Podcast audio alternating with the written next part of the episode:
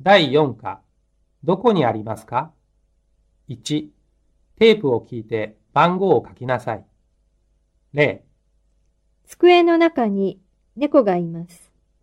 1、カバンの横にゴミ箱があります。 2、車の前に子供がいます。 3、机の下に靴があります。 4、電話の右に男の人がいます。 5、車の後ろに子供がいます。 6、病院の隣に郵便局があります。 7、椅子の上に猫がいます。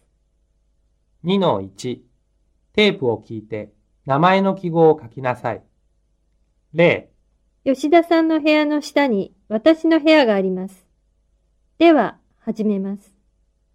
佐藤さんの部屋の隣に林さんの部屋があります。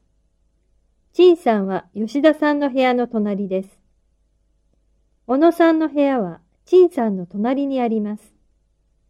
吉田さんは田中さんの隣です。田中さんの下は木村さんです。 2の2、テープを聞いて絵に番号を書きなさい。0、今日テレビで映画があるんですよ。まあ、どんな映画ですかえーと、何だったかな新聞はどこにあ、あの机の上にあります。1、新聞の字が小さいな。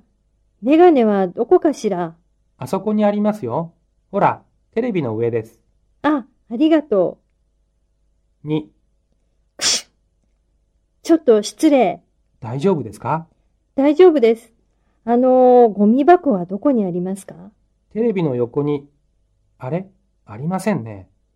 あ、窓の下です。ああ、 3、確か猫がいますよね。ええ、今日はいませんね。いいえ、いますよ。あなたの後ろに。4、今何時でしょうかあのー、時計はどこですかテレビの下ですけど。テレビの下。